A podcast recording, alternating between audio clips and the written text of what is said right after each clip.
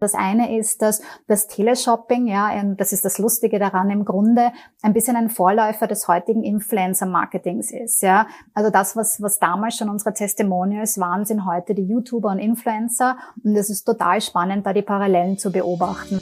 Kurz und bündig. Der Podcast des Wirtschaftsbundes.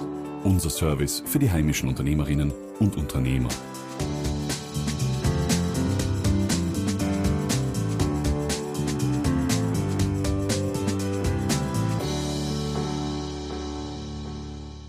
Immer etwas Neues ist das Unternehmensmotto von Mediashop. In der heutigen Podcast-Folge begrüßen wir Ina Bauer, Geschäftsführerin von Mediashop, dem größten Teleshopping-Kanal in Österreich. Sie gibt uns spannende Einblicke in das Unternehmen und verrät uns, wieso Teleshopping nach wie vor bei den Konsumenten beliebt ist. Frau Bauer, vielen Dank, dass Sie heute bei uns sind. Sehr gerne. Vielen Dank für die Einladung, dass ich mit Ihnen sprechen darf. Mediashop ist ja der führende Omni-Channel-Retailer in Mittel- und Osteuropa und bedienen Kunden über die verschiedensten Vertriebskanäle.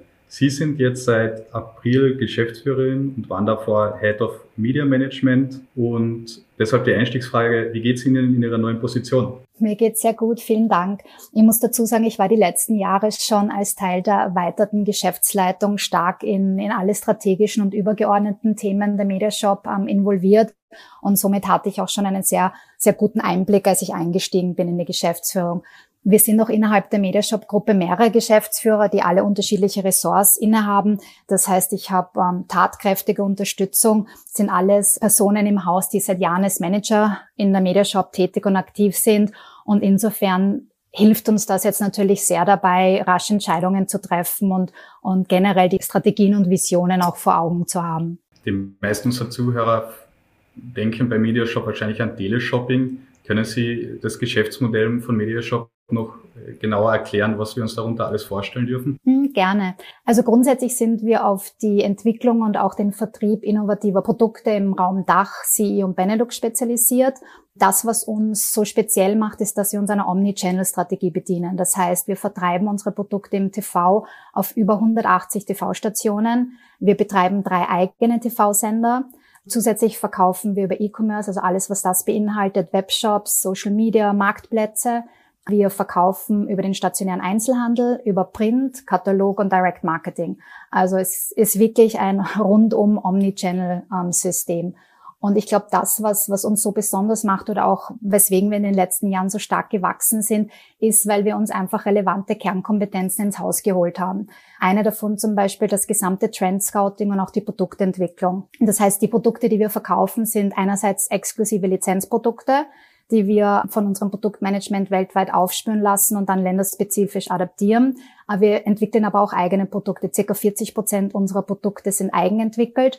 Das heißt, von der ersten Idee bis zum Prototypenbau, bis zum Thema Patent- und Markenschutz kümmern wir uns um alles und verkaufen diese Produkte dann auch quasi in andere Länder weiter. Und eine, eine weitere dieser Kernkompetenzen ist auch das Filmstudio. Ähm, wir produzieren jährlich TV-Content in einer Größenordnung von circa 11 Millionen Sendeminuten pro Jahr und produzieren auch den gesamten Content für E-Commerce, Social Media und auch für den Einsatz am Point of Sale bei unseren Handelspartnern direkt. Und das heißt, dass wir einfach dadurch auch sehr schnell und effizient und auch on point sein können mit dem Bewegtbild. Und das ist sicher auch eine weitere Stärke. Und dieses ins Haus bringen der Kernkompetenzen hat uns einfach sehr breit aufgestellt, hat uns sehr schnell und wendig gemacht. Wer die TV-Show zwei Minuten, zwei Millionen kennt, kennt auch Katharina Schneider, die Miteigentümerin von Mediashop. Hilft euch solche Präsenz im Fernsehen zusätzlich? Definitiv. Also wir sind der Meinung, dass Mediashop durch das Involvement mit zwei Minuten, zwei Millionen ein extrem breiten wirksames und vor allem sehr sympathisches Gesicht mit der Kathi Schneider bekommen hat.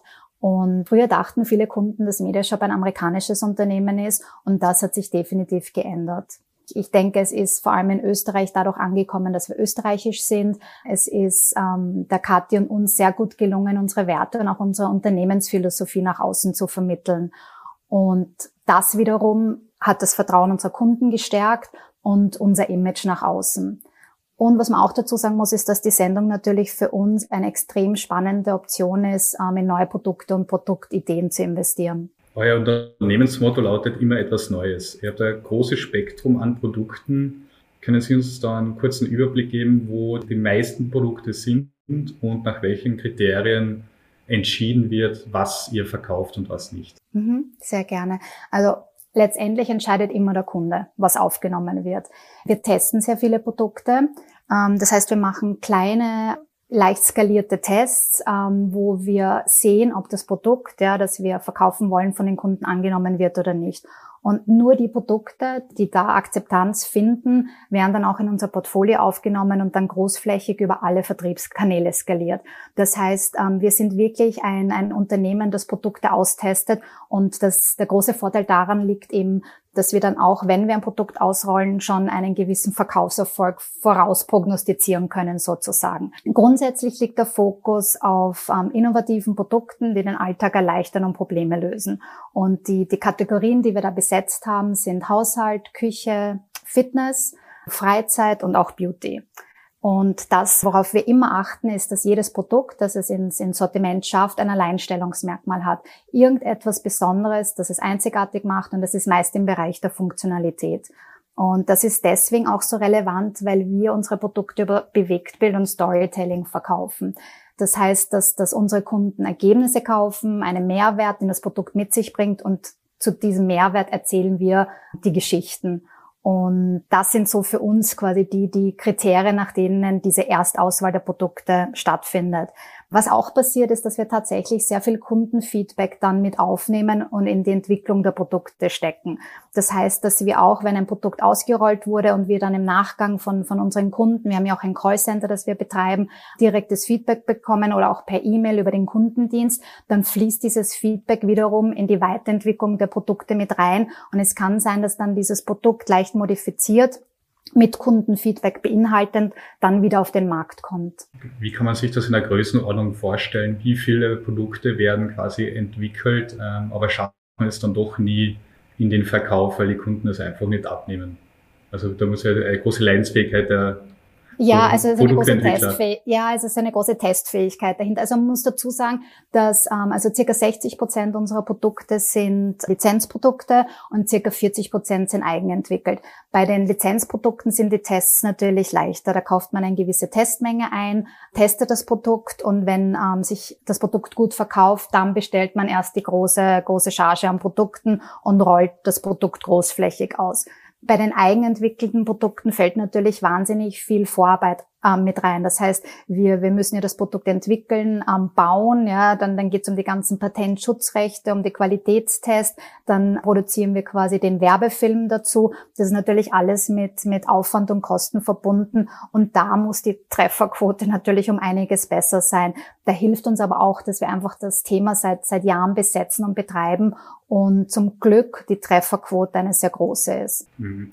Sie haben schon angesprochen, Sie sind ein österreichisches Unternehmen, aber ist Österreich Ihr größter Absatzmarkt oder können Sie da einen Überblick geben, wie so circa die Aufteilung ist? Ja, also grundsätzlich, also Österreich ist unser Heimatmarkt sozusagen und ähm, wenn man sich jetzt die Größenordnung anschaut, im Verhältnis zu den verkauften Produkten auch ein sehr guter.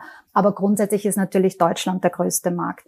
Ähm, vielleicht um, um da kurz einen Überblick zu geben. Also wir sind neben Österreich, also eben auch in Deutschland tätig, dann in der Schweiz, in Ungarn, in Rumänien, in der Tschechischen Republik, der Slowakei und auch in Holland. Und dann, das habe ich vorher kurz erzählt, also die, die eigenentwickelten Produkte, die verkaufen wir dann aber auch weltweit abseits dieser Kernmärkte weiter. Das heißt, da verkaufen wir unsere eigenen Produkte in über 40 Länder, unter anderem Japan, Australien und Amerika.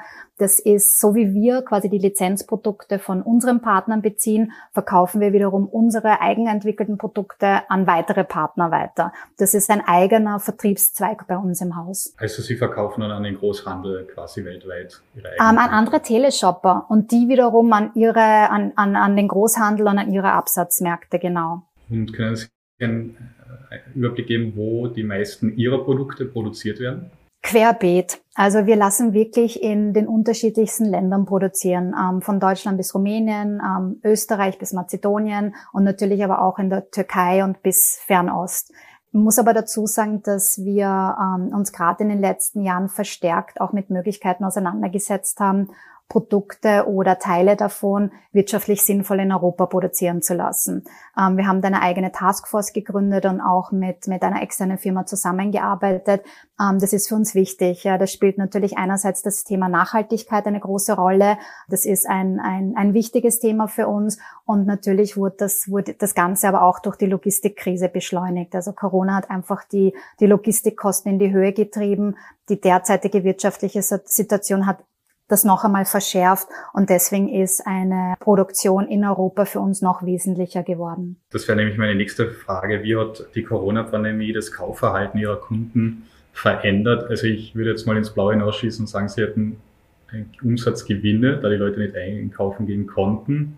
Aber können Sie uns da einen Einblick geben, wie sich die letzten zwei Jahre gestaltet haben? Ja, ähm, durchwachsen. Also es hat alles mit einem sehr großen Schock begonnen und wir mussten natürlich sehr schnell auf, auf unterschiedliche Situationen reagieren, wussten noch überhaupt nicht, wie sich das alles auswirken wird. Ja, und da, da rede ich jetzt noch gar nicht von den Arbeitsbedingungen und Homeoffice und was da auf, auf jedes Unternehmen zugekommen ist. Aber man muss schon dazu sagen, natürlich das erste Hoch mit den verstärkten Online-Käufen und auch TV-Verkäufen, weil die TV-Nutzung in der Zeit war ja sehr gut in den ersten Lockdowns, hat uns natürlich in den Vertriebszweigen einen Push gegeben geben. Man muss aber auch dazu sagen, dass wir unsere Produkte ja auch im Stationärhandel verkaufen. Also in unseren Mer Kernmärkten kooperieren wir mit über 100 Handelspartnern und haben unsere Produkte in 18.000 Filialen. Ja, das heißt, da ist natürlich der, der Umsatz eingebrochen. Insgesamt war es relativ stabil. Was sich dann aber gezeigt hat und was natürlich die Situation für uns wie, wie für ganz viele Unternehmen im Bereich Handel verschärft hat,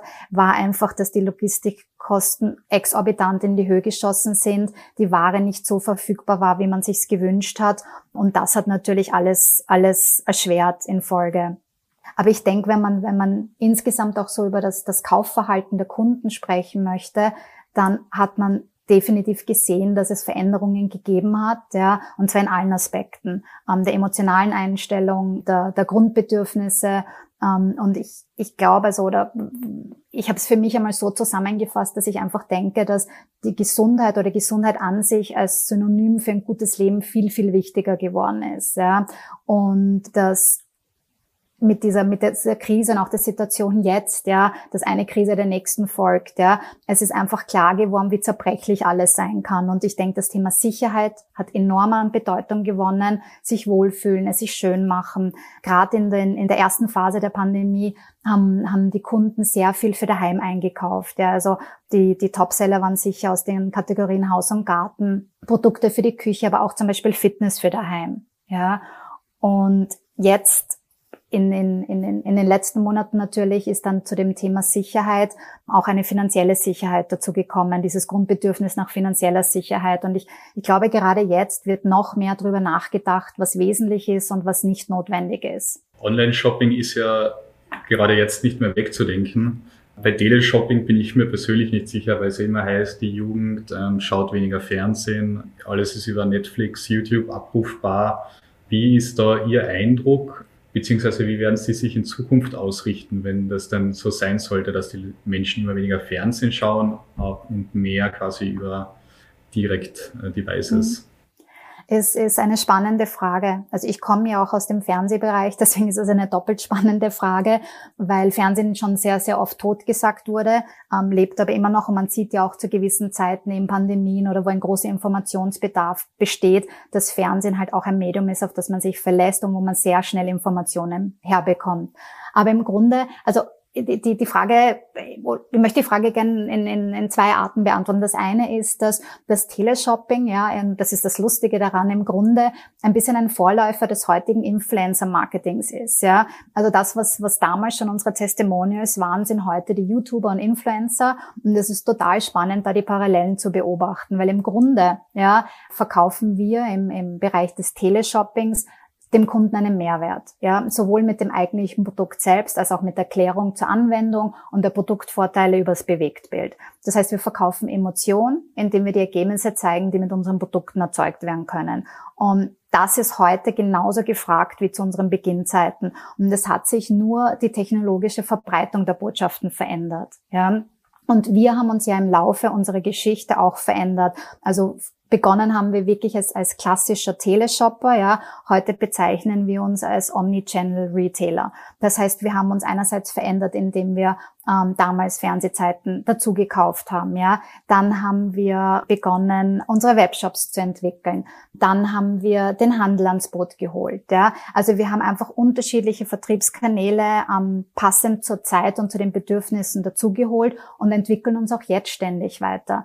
Das heißt, dass wir uns sehr stark digital aufstellen gerade, dass wir auch ähm, über Brands und Marken nachdenken, die wir nur digital verkaufen, also wo das TV keine übergeordnete Rolle spielt, ähm, vielleicht also im Folge wieder eine Rolle spielen wird, aber wo wir wirklich die, die Brands auch nur digital ausrichten. Und ähm, wir testen auch im Bereich digital ständig neue ähm, Vertriebsstrategien. Jetzt zum Beispiel experimentieren wir gerade im Bereich Social Media Live Selling. Ja, also die, die, die Grundzielsetzung vom Mediashop ist es, ein unterhaltsames und begeisterndes Einkaufserlebnis über jeden Vertriebskanal zu bieten. Und die Art des Vertriebskanals, die ändert sich. Also das heißt, man kann sich gut vorstellen, dass man in Zukunft ähm, über Instagram bei Ihnen einkauft. Das machen wir teilweise jetzt schon. Also wir, wir sind sowohl auf Facebook als auch Instagram aktiv. Wie gesagt, jetzt experimentieren wir gerade mit dem, mit dem Thema Social Media Live Selling. Also wir passen uns und, und, und unsere Ansprache der Kunden auch den Zeiten an. Und ähm, letztendlich, dass, dass unsere Produkte ja, sind für, für unterschiedliche Altersgruppen interessant. Es kommt immer auf den, den Zielkanal und die Art der Botschaft an, wie man dann die Produkte auch positioniert und präsentiert. Mhm. Haben Sie als Expertin äh, für unsere Unternehmen und Zuhörer Ratschläge, wie man das Online-Kauferlebnis ähm, optimieren kann? Einen kurzen Crashkurs? Mal schauen. Ja, also was ich natürlich sagen kann und gerne mache, ist, was aus meiner Sicht die relevanten Kriterien sind und wonach wir auch uns benchmarken und worüber wir quasi im, im Digitalteam ähm, uns austauschen. Ja, also die, die Non-Brainer sind, glaube ich, also auf der einen Seite Convenience, ja, die, die, eine Gestaltung, die den Webshop intuitiv, zugänglich und leicht verständlich macht. Dann Schnelligkeit und Effizienz, ja, das ist sicher ausschlaggebend für ein positives Kundenerlebnis. Man darf sich nicht verlieren und man muss schnell zum Ziel kommen dann ganz wichtig aus meiner Sicht das Gefühl einer persönlichen Betreuung auch online schaffen. Ja, dass das, das Schöne am stationären Handel, wenn es denn gelebt wird, weil es ist ja auch nicht immer so ist, dass der Kunde das Produkt anfassen kann, ähm, beraten wird, sich damit spielen kann. Und dieses personalisierte Einkaufserlebnis auch digital zu schaffen, ja, und über den gesamten Kaufprozess zu ermöglichen, angefangen von der Recherche über die Evaluierung, Bestellung und Abwicklung. Das ist sicher auch ein, ein maßgebliches Kriterium. Was anderes, was ich auch nennen kann, ist, das hat auch viel mit dieser, mit diesem Einkaufserlebnis zu tun, ist das Übertragen von, von einer Art Beratung und Fachwissen in die Online-Welt. Also die Art und Weise, wie die Ware präsentiert wird, die Bilderwelt, ob es Bewegtbild gibt, die Art der Beschreibungen, dass Betriebsanleitungen enthalten sind, Datenblätter. Ja, also dass man wirklich, ähm, auch wenn man nicht zielstrebig schon weiß, dass man dieses Produkt kaufen möchte, dass man alle Informationen findet online, die man vor Ort jemanden gerne fragen würde klare Kommunikation, ja, dann auf alle Fälle Sternemeinungen veröffentlichen, also Bewertungen, die Meinung anderer Kunden veröffentlichen, ja, das Managen von Erwartungshaltung, liefern, was man verspricht. Ich glaube, nichts ist schlimmer als, als falsche Versprechungen. Und dann alles, was mit dem Thema Sicherheit zu tun hat, aus meiner Sicht. Ja, also, dass der Kunde, wenn er auf die Webseite kommt, das Gefühl hat, dass er dort in einer sicheren Umgebung ist. Ja, also dass, äh, das, weil Sicherheit ja auch immer eine emotionale Währung sozusagen ist und viel mit Vertrauen zu tun hat. Das heißt, dass man alle Faktoren, die auf einer Webseite Vertrauen auslösen, berücksichtigt. Hm. Sicherheit ist ein, ein gutes Stichwort. Wie kann man denn die Sicherheit gewährleisten im Onlinehandel? Da wird ja natürlich auch, also die Cyberkriminalität hat natürlich durch Corona auch zugenommen. Wie schützen Sie sich da als Unternehmen, aber auch Ihre Kunden? Also Technische Voraussetzungen sind das A und O. Also klar, Systemverfügbarkeit, Datenschutz, Website Security, das muss alles gewährleistet sein. Ja, das ist wesentlich, ja. Und dann gibt's natürlich auch diese, was ich vorher auch gerade gesagt habe, diese emotionale Sicherheit oder diese emotionale Währung. Und da haben wir zum Beispiel auf der Seite ähm, äh, einfach die, die Tatsache, dass wir also Kundenbewertungen veröffentlichen, dass wir uns mit Kritik auseinandersetzen, Wir haben ähm, Gütesiegel und Zertifikate eingebunden von seriösen Institutionen. Ja, ich glaube dann auch dieses ganze Thema Transparenz. Ja, also Transparenz bei Versand- und Retourenrichtlinien, aber auch zum Beispiel Kontaktwege für die Käufer. Ja, also dass der Kunde, wenn er auf der Seite einkauft, auch das Gefühl hat, er hat jemanden, mit dem er in Kontakt treten kann. Also wir bieten auch da eine Hotline an. Ähm, es gibt natürlich die, die einen Chat, es gibt E-Mail-Möglichkeiten. All das ist, ist relevant, um um Sicherheit zu vermitteln und zu schaffen. Abschließend haben wir noch ein paar persönliche Fragen für Sie vorbereitet, nämlich einen Word-Rap, bei dem Sie den, okay. den Satz spontan zu Ende führen. Ähm, und zwar äh, eine Sache, die ich immer dabei habe. Wohnungsschlüssel, Wohnungsschlüssel und Handy. Diese Sprache würde ich gerne mal lernen. Hm, darf ich zwei Sprachen nennen?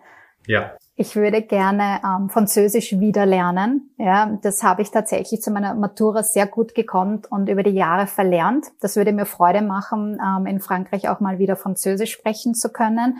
Und das zweite ist Slowakisch. Ich war ähm, im Laufe meiner beruflichen Tätigkeit auch ein Jahr in der Slowakei und habe mir damals vorgenommen, die Sprache zu lernen und bin extrem kläglich gescheitert. Ja, das war einerseits aus Zeitmangel, aber auch weil die Sprache wirklich schwierig ist.